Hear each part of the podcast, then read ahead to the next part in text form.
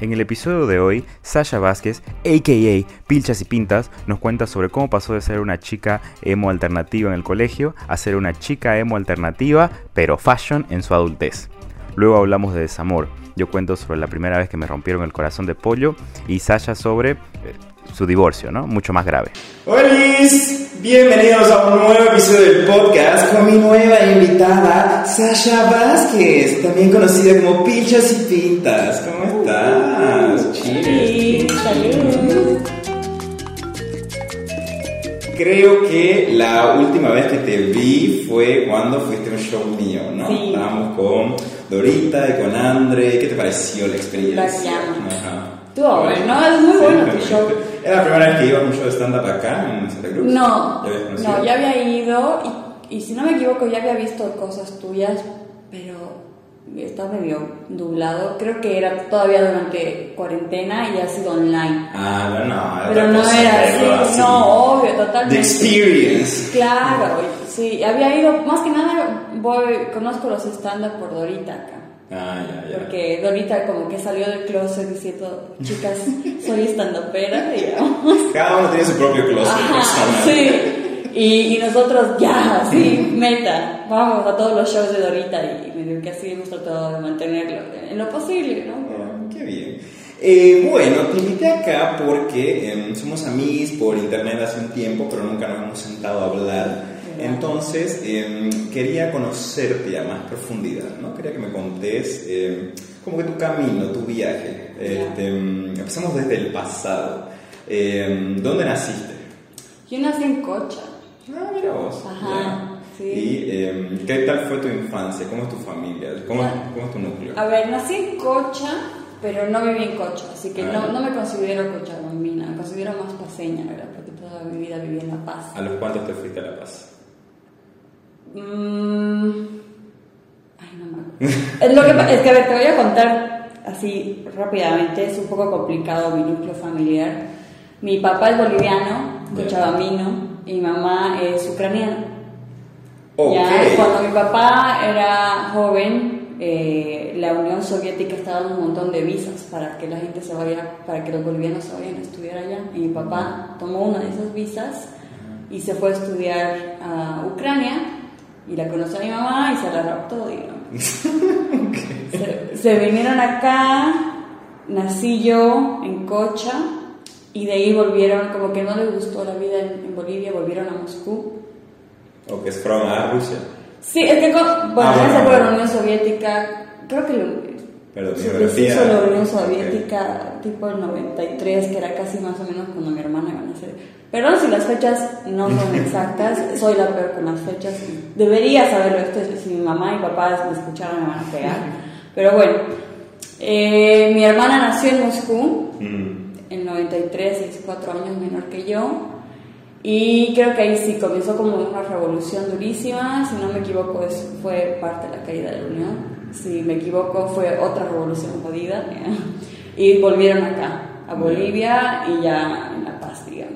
Que Ya. debe ser, será pues a mis cinco años, una cosa así. Y estuviste ya toda tu eh, adultez eh, hasta La Paz, hasta que te viniste a vivir acá. Sí, ¿Y cómo eras de niña? ¿Cómo eras Sasha de niña? De niña. Yo era, era, según lo que dice mi mamá, era como la, la más imaginativa del grupo. digamos. Ok. O sea, todos, me dice, todos tus amiguitos iban a preguntarte qué iban a jugar ese día.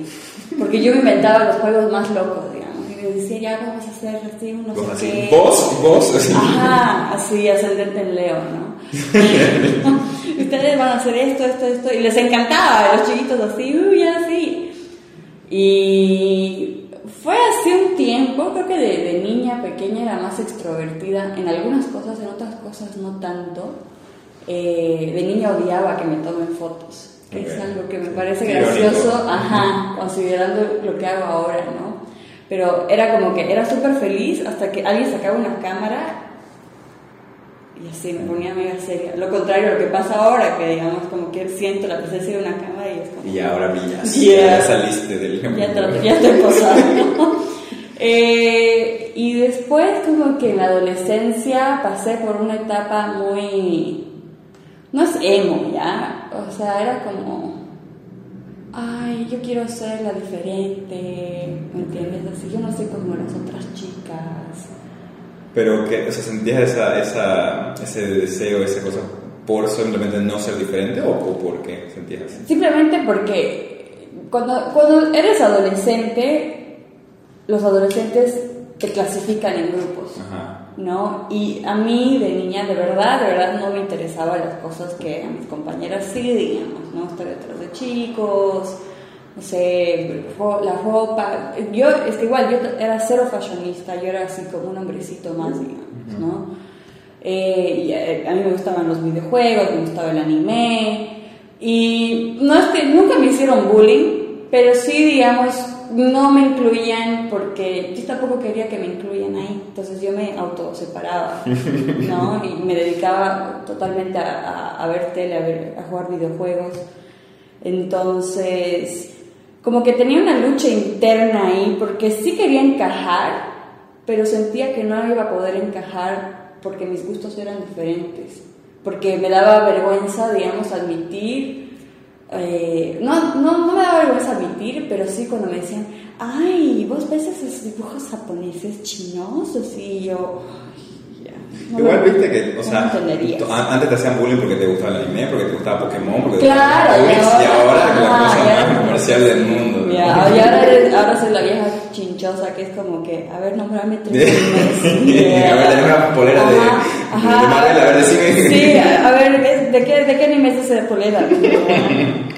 Pero, pero sí, no sé, a mí me eran pedos mentales, porque mis compañeros se cagaban. No es que me decían, ay, qué loser, ni, oh, no salgamos, sino que yo solita me hacía ese pedo mental.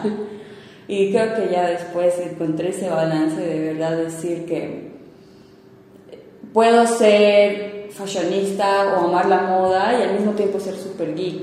Sí, podés tener Ajá, varios lados. no, es, no es como que te- puede gustar el heavy metal El reggaetón. y, y- y el reggaetón y vestirte de, de rosadito. Sí, digamos. para mí esa es la mejor, la mejor persona, la la que no, no se encasillan en algo. Sí, ajá, exacto, esas reglas, digamos. Y, y yo era igual esa cojuda que decía, eh, ah, no, yo solo escucho música cool, solo Pink Floyd. Ese es reggaetón. Daddy Yankee, ¿quién es? Y ahora me pones Daddy Yankee y yo pues así, Sí. encima de una mesa, digamos. Es que la vida es muy corta para no perrear. Sí, la vida es exacto, exacto. Yo ahorita no tendría de esos amigos que, ah, a mí me gusta, que, chao. yo, yo me peleo, no, no, no, no, olvídate. Y em, después que saliste del colegio, ¿qué, ¿qué estudiaste? ¿No? ¿Qué- Estudié diseño gráfico. Ya igual, chocolate. no, no, no me gustó ejercerlo. Fue una carrera que amé, pero la amé, así desde que entré hasta que tuve que hacer la, la tesis, la odié, Sí, todo. pero amé mi carrera muchísimo. Y cuando me tocó ya Ejercer. trabajar y ejercer, ¿Pero por qué? O sea, ¿tuviste una mala experiencia sí, laboral? tuve ¿Cómo fue? muy malas experiencias con agencias. ¿Qué es lo Siento que es que siento que si no tienes tu propia agencia, te van a negrear. Sí. Así, te van a sacar la mierda y te van a pagar una miseria. Por eso hay tantas agencias, porque es como que siento que son como diseñadores o, o los juniors que dicen, no, vale verga, no voy a crecer en esta empresa, así que se salen y crean la propia. Sí, hay como un techo, ¿no? Pero de ahí vos diste un, un giro de 180 y eh, te viniste acá a ser profesora de colegio. ¿Cómo, cómo hiciste ese, ese cambio? Ya, esa, esa historia viene de la mano un poco con, con mi ex marido, porque Ya. me vine con él. Ajá. Yo comencé a salir con él. Bueno, yo estudié diseño gráfico y eh, hice un año de estudio en el exterior en Estados Unidos. Ujú. Y cuando volví de Estados Unidos me arreglé con, con mi ex, salimos, salimos como creo que fueron tres años. Y ahí como que ya estábamos viendo la posibilidad de irnos a vivir juntos. Yo tenía 23. Y a él le salió un trabajo acá con su cuñado, con el esposo de su hermana. Y me dijo, bueno, no sé, yo estoy pensando en irme a Santa Cruz, ¿te animas? Y yo, sí. Yo trabajaba en una agencia de publicidad que tenía una, una oficina en La Paz una oficina en Santa Cruz y les hablé y les dije, quiero hacer el traspaso. Y dicen, sí, obvio, dale, metele, así, full support, así, sigue tus sueños, te vamos a apoyar. Llegué. Siento un plot twist. ¿Qué sucedió? O sea, llegué, ¿no? Trasladé todo, toda mi vida, ¿no? Así llegamos, desembalando camas. Pasamos como el primer mes viviendo en la casa de, de mi cuñada hasta encontrar una casa nosotros. Y fui a la oficina acá una semana, una semana y me dijeron, mira, la verdad que estamos muy llenos, así que te tienes que ir. Así yo viva. ¿Sabías que me estoy viniendo a vivir, boludo? Sí, fue mal. Y yo decía, puta, ¿qué hago? Eh, estaba viendo la posibilidad de entrar a otra agencia, pero tampoco era lo que... Ya a ese punto estaba imputada, justamente por eso, digamos, porque no había la posibilidad de crecimiento. Además que la agencia donde estaba, que no la voy a nombrar, era una cagada porque era literal así, tres personas trabajando en, en una mesa así, todos pegados, así. No te, el sueldo era una miseria, no, fatal. Y mi, mi cuñada con la que estaba viviendo me dice, ella, que ella sí es profesora y es súper, así su mega vocación, es una de las mejores profesoras que conozco. Eh, me dice, están buscando un asistente para, para la profesora de arte, para la maestra de arte, y el sueldo era lo mismo que lo estaba, era incluso más de lo que estaba ganando en la agencia. Ok. Y yo dije, ya, así. Era un poco más alto de lo que ganaba en la agencia. Estuve un año como asistente y al año me ascendieron a ser maestra. Pero era con niños, ¿no? Era cuando fui asistente eran niños y, y adolescentes. Ay, no, no te da miedo, tipo, interactuar con... Porque yo, por ejemplo, odio a los niños. O sea, yo no, no podría. Eso decía yo, pero ¿sabes qué? Ser maestra me, me cambió un poco Ok. el parecer. Mi madre se ríe de mí, porque cuando yo era, cuando yo estaba en la universidad, yo decía, tenía una, una de mis mejores amigas que estaba estudiando para ser maestra. Y decía, está loca yo. Ni cagando así, trabajar con niños ni con números. Y es exactamente lo que estás haciendo. bueno, y te ascendieron y ahora ya eras profesora de arte. Ajá, claro. Y a diferencia de trabajar en una agencia, me ascendieron y me doblaron el sueldo. Wow. Que para mí fue wow. Entonces me quedé ahí porque era, una- era, era súper lindo. Era bien lindo, pero como que se fue pasando el tiempo súper rápido. Fueron seis años que estuve en el colegio y, y ahí como que tuve mi crisis y dije, o sea, todo bien, amo ser maestra, amo todo esto, amo los niños. Me di cuenta que amo los niños, pero no es mi vocación. Ujú. Y dije, no me veo haciendo esto el resto de mi vida, porque es un trabajo bien sacrificado. Y de verdad yo creo que los maestros son súper mal pagados para todo lo que hacen y mierda, así yo dije, no, no, no quiero, porque ya estaba cansada. Después de seis años ya me levantaba y decía, mierda, qué paja. Sí, igual, o sea, yo pienso como que yo si fuera profesor les pondría películas así dos veces por semana. A veces me daba ganas de hacer eso, ¿sabes? Era como que... Y es bien jodido porque tienes que como ponerte esa careta y estar feliz siempre con los Mm. niños. O sea, cuando dejé ese trabajo y traba- comencé a trabajar de nuevo en una oficina y llegar y poder sentarme y ponerme audífonos y no tener que hablarle a nadie, que nadie me hable, fue como maravilloso. Y de ahí hiciste el cambio de eh, profesora a lo que estás haciendo ahora, que sos exactamente. Soy ejecutiva de ventas a cargo de la representación de Spotify. Uh, ¿Y tu, tu trabajo ahora es que si te gusta, sentís que es tu vocación o estás todavía Sí. searching? ¿Sabe? Me di cuenta que mi vocación en realidad es cualquier trabajo en el que esté feliz. Ok. Eh, eh, eso igual tuve como una así charla introspectiva cuando una vez cuando mi padrastro me preguntó me dijo "Eh, ¿cuál es así tu, tu trabajo de ensueño? ¿Dónde te ves digamos? ¿cuál es tu vocación? y yo no sabía qué responder y digo mira qué, qué sad no poder responder eso pero no tenía una respuesta, ¿me entiendes? No te podría decir ni bombero, ni astronauta, ni nada, porque era es que no sé. Igual siento que eso, de, o sea, es muy de viejo preguntar cuál es tu trabajo soñado, tu dream Sí, job. Porque uno no sueña con trabajar. o sea, Exacto, ¿quién sueña con trabajar? exacto, sí. O sea, yo soy eso, soñamos con ser felices y ya como que Ajá. como caiga está bueno. Ajá, entonces eso dije, mientras esté en un trabajo donde esté tranquila y feliz, También, esa es mi, esa es mi vocación.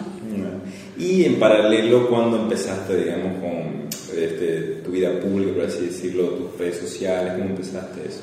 Eso lo comencé en La Paz poco tiempo antes de mudarme acá. Yo vivo acá hace ocho años y el blog tiene... No, el blog, el, el blog cumple ocho años y yo vivo acá siete. ¿Y por qué lo creaste el blog? Lo creé porque, como te decía, cuando yo casi, bueno, toda mi adolescencia y parte de mi post-adolescencia, digamos, mis, mis 20, mis primeros años 20, eh, yo no sabía cómo vestirme, yo era así súper cerrada, no me sentía como, no sentía como que estaba transmitiendo quién soy yo de la forma que me vestía, porque no sabía. Y una vez eh, la hermana de una ex colega, que ella estudió, mm, ¿cómo se dice? No moda. Este, ay, se me fue el nombre, pero son los que, los que te ayudan a, a escoger qué poner. ¿no? Algo así, como estilismo y que, y, que te ven tu color de piel y todo eso y te dicen qué ponerte, qué te queda. Me hicieron eso y como que fue bastante eye-opening. Y aparte, justo yo descubrí uh, lo que eran los fashion bloggers en los inicios, digamos, en ese entonces, 2013, creo, por ahí. Que, y me encantaba, porque era como un acercamiento a la moda diferente al de las revistas de moda. Que el, las revistas de moda son divinas y todo, pero ¿qué te mostraba, digamos, una vanidad? Te mostraba una Angelina Jolie con una Birkin que jamás en mi vida me voy a comprar. Y las bloggers te mostraban un look bello de H&M y dices, yo podría comprarme eso, pero a mí lo que me faltaba es que decía, bello todo esto, pero aquí no hay H&M, aquí no hay Zara, entonces, ¿cómo puedo tratar de lograrlo para alguien que vive en Bolivia? Y quise hacer eso. Y lo dije como, incluso como un reto personal de ponerme frente a la cámara. ¿Y, ¿Y cuándo sentís que empezó a despegar? Cuando me mudé a Santa Cruz. Sí. Sí, siento que La Paz en ese entonces, siento que los paseños son mucho más cerrados a este tipo de ideas nuevas, ¿ya? No es acá, no es, no es atacar ni nada, pero sí lo sentí yo así, en mi caso, porque yo comencé y me acuerdo que se lo presenté a amigas, lo, lo compartía, le decía así a gente, síganlo, apóyenme, cuando recién comenzaba, en ese entonces literal, mis primeros posts era así, mami, entra a tu Facebook y puedes darle like a mi foto para que tenga más engagement, así. Y esto era, te digo, o sea, que esto era antes siquiera de pagar publicidad en Facebook, nada, no había ni Instagram cuando yo comencé mi blog. Claro. ¿No? Y, y, así, o sea, mis primeros posteos eran cinco likes, que dos eran así, uno mío, uno de mi mamá, de mi hermana. Y acá, eh, comencé acá y no me acuerdo, creo que alguien me vio en, en, en alguna red social, alguien de acá, y me invitaron como a, mi, a un primer evento. Uh -huh. Y fui y mi ex, tan divino, digamos, me dijo, yo no voy a esa cagada. y yo dije, bueno, yo no me acordé de la oportunidad y eso también fue una lección súper linda de aprender a ir a lugares sola. Y lo aprendí estando en pareja. Eh, fui y, y, y, dije, ya, o sea, aquí es, te va, vas a entrar y te vas a presentar con todos. Y así saque su lado social, amiga. Y así comencé.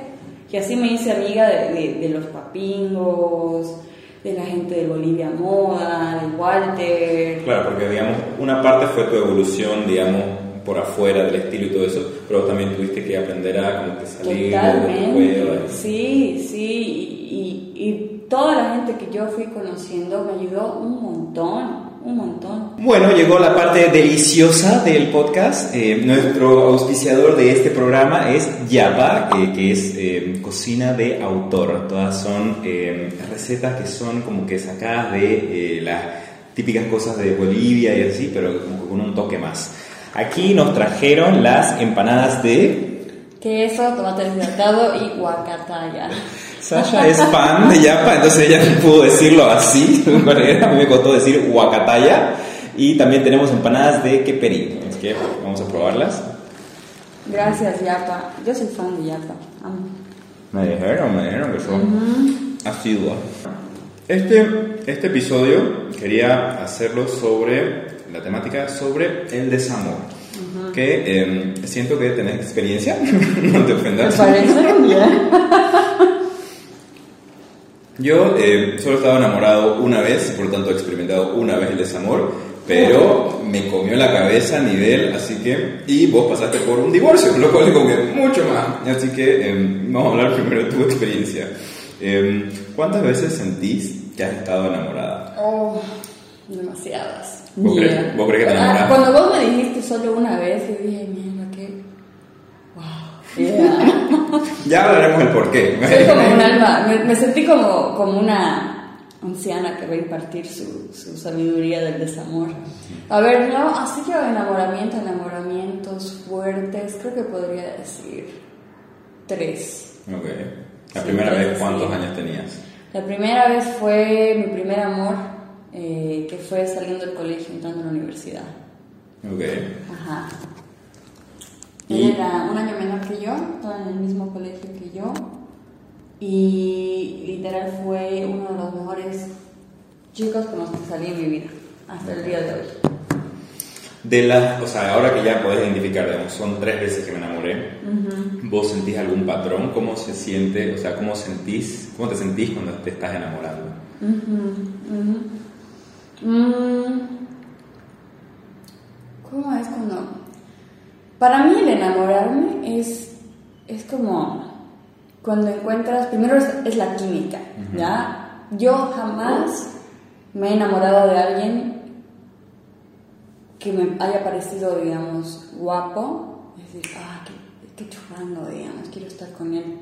Sino como que me pasa que la persona puede ser en físico cualquier cosa, ¿no? puede ser guapo, alto, bajo, flaco, pero me agarran a mí por el sentido del humor, que me puedan hacer reír, que haya esa química. Para mí tiene que haber esa química. Si no hay esa química, puede ser el hombre más hermoso y hegemónico del planeta y no va a haber conmigo. Entonces, para, comienza ahí, comienza con esa química y, y el amor para mí es cuando puedo bajar las barreras y ser vulnerable con otra persona y sentirme segura. Re. Em, pero vos sos de, de estar en relaciones seguido o, te, o hay como un espacio entre cada relación? como Una época era muy seguido y ya entre mi última, o sea, la última relación que tuve y bueno, no, la, la relación que tuve después de mi, de, de mi divorcio, eh, terminé y estuve un año y medio soltera y fue lo más largo que estuve soltera. Ah, no es mucho, te diré. No, Un año es como para mí sí, digamos, pero, pero fue, ahí me di cuenta lo importante que era tener ese break entre pareja y pareja, porque yo era la que pimponeaba, digamos, terminaba arreglaba, terminaba arreglaba. Súper. Y de las tres relaciones de las que te enamoraste, las tres, ¿cómo fue la ruptura? La, o sea, en los tres fue un desamor pesado, ¿cómo fue para vos emocionalmente? Algo que, que se, ay, no sé, la única diferente fue la de mi divorcio, esa se destaca, no porque haya sido la peor, sino porque fue la diferente, pero algo que yo sí, digamos, caigo mucho en es en, en depender, en no soltar, ¿me entiendes? No sé si será mi forma de ser o... O sea, no querés rendirte, querés seguir intentando Sí, sabes que yo soy de esas personas, y creo que este, vos sabes que yo hablo de astrología y, y- y siempre lo voy a juntar con eso, y yo soy escorpio, los escorpios son el signo más leal Ya. y son los, los que una vez que se enamoran es todo o nada. Entonces, para mí es lucharla, para mí eso también es parte del amor, ¿no? Es eh, el escoger todos los días, aunque no estés enamorado, el que voy a amar a esta persona y voy a trabajar. Pero ya llegaba un punto que me olvidaba de poner esa misma energía en amarme a mí misma, en, en trabajarme, en rescatarme a mí, ¿me entiendes? En pelear por mí. Entonces yo abandonaba mucho, me descuidaba mucho por tratar de salvar una relación que, que no me estaba dando nada al final. ¿no? Y eso era como un patrón que lo he ido trabajando un montón. ¿Y cómo fue el momento, digamos, o sea, cuando te diste cuenta de que tu matrimonio ya no daba más? ¿Cómo, cómo llegaste a esa realización? ¿Fuiste a terapia o simplemente vos sola? ¿Cómo hiciste? Cuando me divorcié, él, él fue el que me pidió el divorcio. Ah, bueno, eso, eso te, te da y, y él, o sea, y para mí fue como un shock porque fue tres meses de habernos, después de habernos casado. Wow. No tenía ni las fotos de la boda. Así, a ese punto. Yo era así, pero las fotos. y él fue bastante cruel en el hecho de decirme que era mi culpa. Que él quería el divorcio porque yo no era suficiente, porque yo era tal y no sé qué, y porque él no era feliz conmigo. Y, ¿no? y yo le pregunté, ¿hay alguien más? Y él me lo negó, no sé qué, y obviamente vivimos en Bolivia, es una, es una empanada. y al cabo de nada me enteré que sí estaba, Sí, había otra persona, digamos. Y esa persona había estado con él hasta cuando nos estábamos casando, ¿entiendes? Oh my God. Fue desde antes de habernos casado. Y para mí ahí fue el switch, porque yo por mi ex esposo, puta, la peleé y la remé. Y yo tuve mucha fe en su lado bueno, a pesar de que me ha mostrado así, o sea, sus partes malas eran muy dañinas. Y me hizo cosas que yo, digamos, hoy, así la Sasha de 31 años de ahora, ni cagando aguantaría, pero así ni cagando. Yo aguanté muchas cagadas que no le conté ni a mi familia, ni a mis amigos. Que puta, o sea, si un amigo te contara, te, te- te contara eso, es como que, no, digamos, fue abusivo conmigo, no físicamente nunca, pero Sí, pero sí psicológicamente, era muy mal borracho, drogas, alcohol. Entonces fue una, esa relación fue una pesadilla bastante larga. ¿Y, esta, y terminar esta relación después, eso no te dejó secuelas? O sea, no, no en tus siguientes relaciones o no sé. Mm, sí, ¿no? Algo que me sorprende es, por ejemplo, que no, no soy una persona celosa, a pesar de que me haya sido infiel, ¿no? No, pero sí, digamos, mi relación después del divorcio, la terminada de esa relación, fue más dura para mí que mi divorcio. Porque mi divorcio ya, ¿sabes qué pasa? Que cuando yo me divorcié y como yo fui a la que se le hicieron y todo, pude disfrutar el papel de víctima mucho tiempo. ¿ya? Porque todo el mundo decía, pero Sasha es una santa y este cojudo le hizo esto. Y yo, sí, soy una santa, no me decía, no sé qué. Pero ahora mucho más en retrospectiva, nada en relaciones es culpa de solamente un lado. Y yo decía, es que en mi caso sí, porque él era abusivo, porque era malo, porque él me la hizo. O sea, hizo cosas atroces. Pero yo tenía la responsabilidad también de la primera levantada de voz que tuvo conmigo fue al, al primer año que estábamos juntos. Yo estuve con él casi siete años. Y yo fue, en ese momento fue en el que yo tuve que decir no. Y después de eso vinieron como miles de momentos más en los que yo debería haber sido responsable conmigo misma y haber dicho no, aquí no es. Entonces, eso creo que fue para mí una de las lecciones más grandes y un peso gigante que se me levantó de encima, el no tomar ese papel de víctima. Entonces, claro, pero igual, o sea, hace 7 años, o sea, ¿cuántos años tenías? ¿Tenías 23? O sea, recién. Claro, Ah, pelada. ¿no? No sé. Eh, mi experiencia, lo que pasa es que vos me decís como que, que solo me enamoré una vez, me, me sentí súper sabia. Lo que pasa es que eh, los gays este, recién como que experimentamos el primer amor y todo eso tarde, o sea, tarde tipo 23 cosas, ¿no? porque ahí como que ya aceptamos eh, quiénes somos y todo eso, ¿entendés? ¿A qué edad saliste del closet, si te puedo preguntar eso? Oficialmente, así como con mi familia, con mis padres, hace dos años. Eh, pero con mis amigos unos cuatro años antes de eso. ¿no?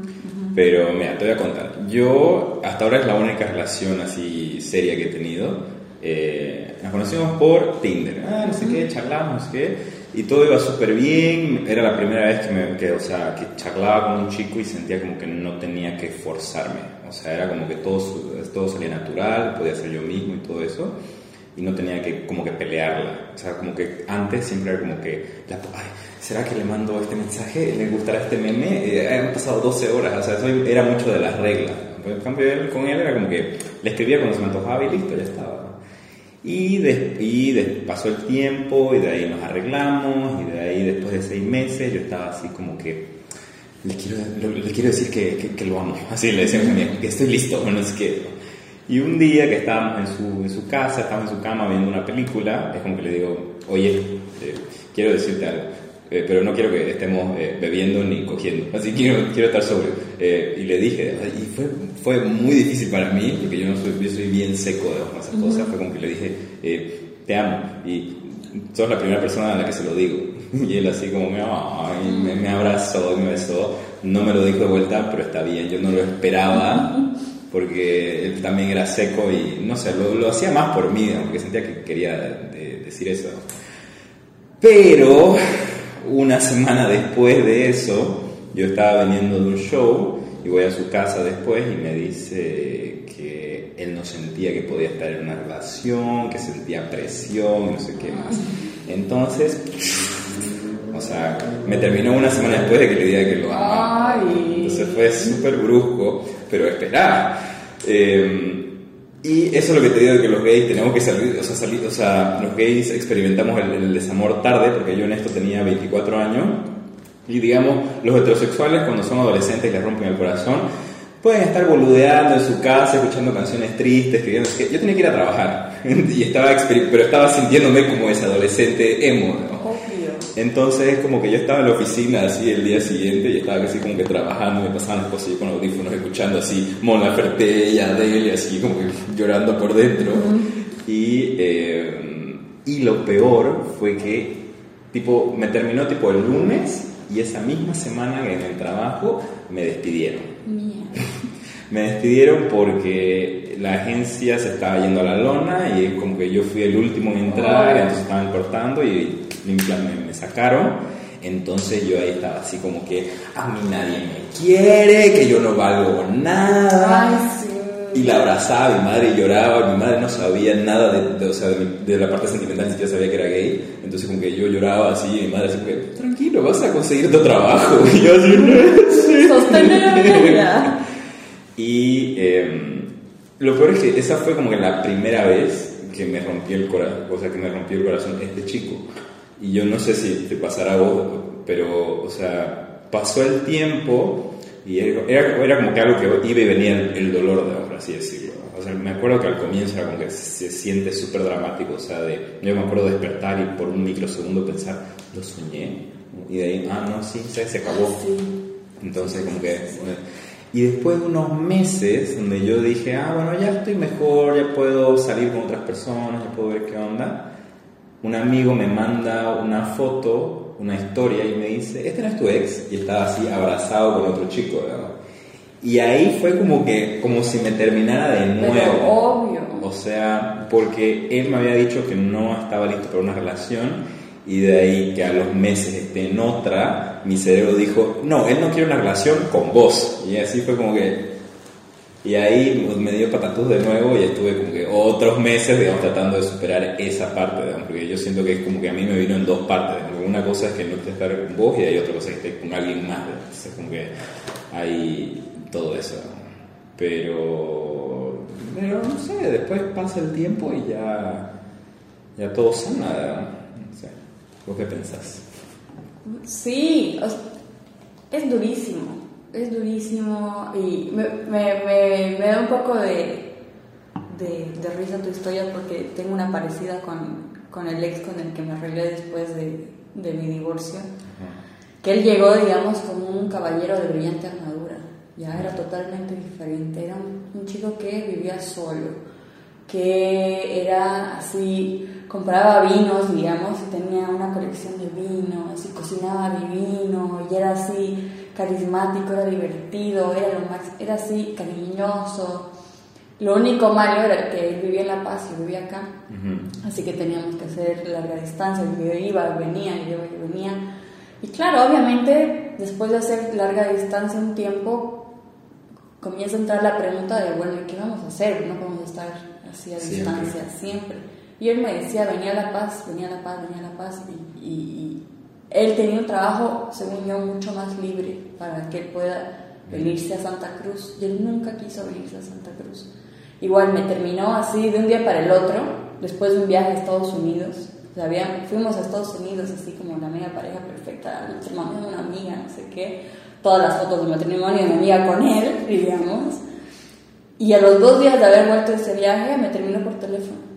Wow. Me terminó por teléfono y después como, y lo mismo, ¿no? Me fui recuperando, no sé qué, tarará, fui a La Paz para no sé qué.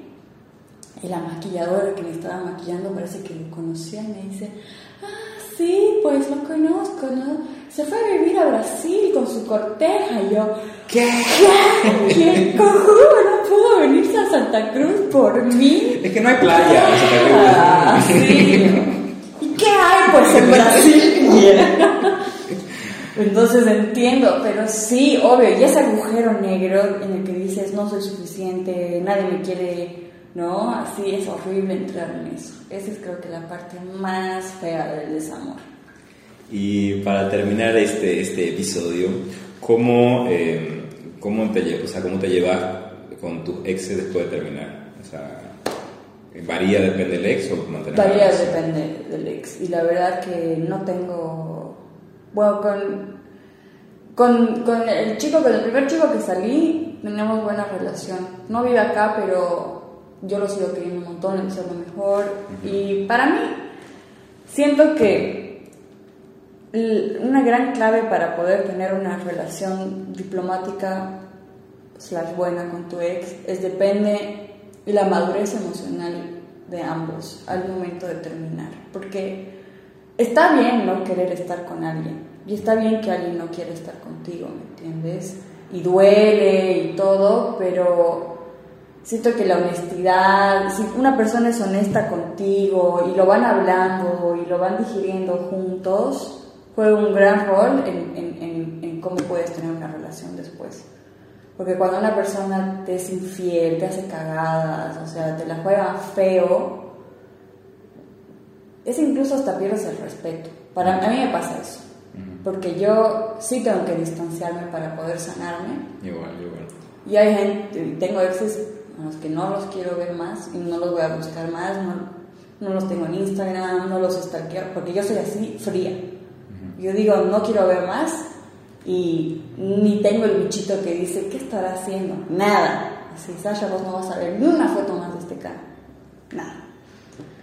Y hay otros que sí, que si bien sí duele todo, lloras y cuesta y, y hay cosas que sí vas a resentir porque obviamente si fuera todo perfecto no, no hubieran terminado, pero que por lo menos le guardas respeto porque hicieron las cosas correcto, Sí. de forma correcta. Sí, yo después, digamos, de que ya pasó el tiempo, ya me sentí mejor y superé eso, es como que, o sea, yo lo primero que hice fue como que silenciar, no quería ver historia, no quería ver nada, no quería ver nada de él. ¿no? Pero de ahí fue como que ya, como ya lo puse, como que a mí no me entraba tampoco en la cabeza que alguien a quien quise tanto ahora no sea nada de mi vida. Entonces, no, no te estoy diciendo que ahora seamos mejores amigos, digamos, pero como que de vez en cuando podemos ir a tomar un café y charlar y listo. digamos. Para mí eso está súper, digamos, porque era una persona que yo quería mucho. digamos. Entonces, como que, Claro. bueno, Sí. saber que está bien. Sí, sí, sí, sí, es verdad. Ay, lo que pasa es que yo tuve la suerte en, muchos ca- en muchos casos que la gran mayoría de mis exes no viven acá. Entonces no me los tengo que topar. Claro. Pero- Y con tu ex marido cero, o con tener charlas con él. No, cero, no. Cero. O sea, no hablamos. Y lo más loco es que él sí vive acá y no me lo he topado ni una vez. Pero así, todo el mundo se lo topó. Menos mi mamá y yo. Porque sé que mi mamá, mi mamá probablemente lo pegue. Capaz, o sea, capaz han, estado en el mismo lugar, pero vos como Black Mirror es como que lo has censurado tu inconsciente y es como que no lo ves, ¿no? Puede ser, puede ser. Creo que una vez lo vi, yo estaba manejando y fue como que. Ups. Bueno, gracias Sasha por venir. Ha sido un episodio muy lindo para eh, casi llorar, ¿no? Qué bonito. Es educativo. Eh, espero que les haya gustado. Pueden seguir a Sasha en todas sus redes. Está como eh, Pichas y Pinta en Instagram. Eh, ¿Cómo estás en Twitter y en Facebook? En todo, soy pilchas y pintas. Ah, mira, acá en todas todo. partes. Eh, espero que les haya gustado. Eh, cualquier compartida eh, nos sirve mucho. y también eh, estoy buscando más oficiantes, de preferencia comida, porque nos gusta comer mucho. Bueno, gracias. Nos vemos. Chao.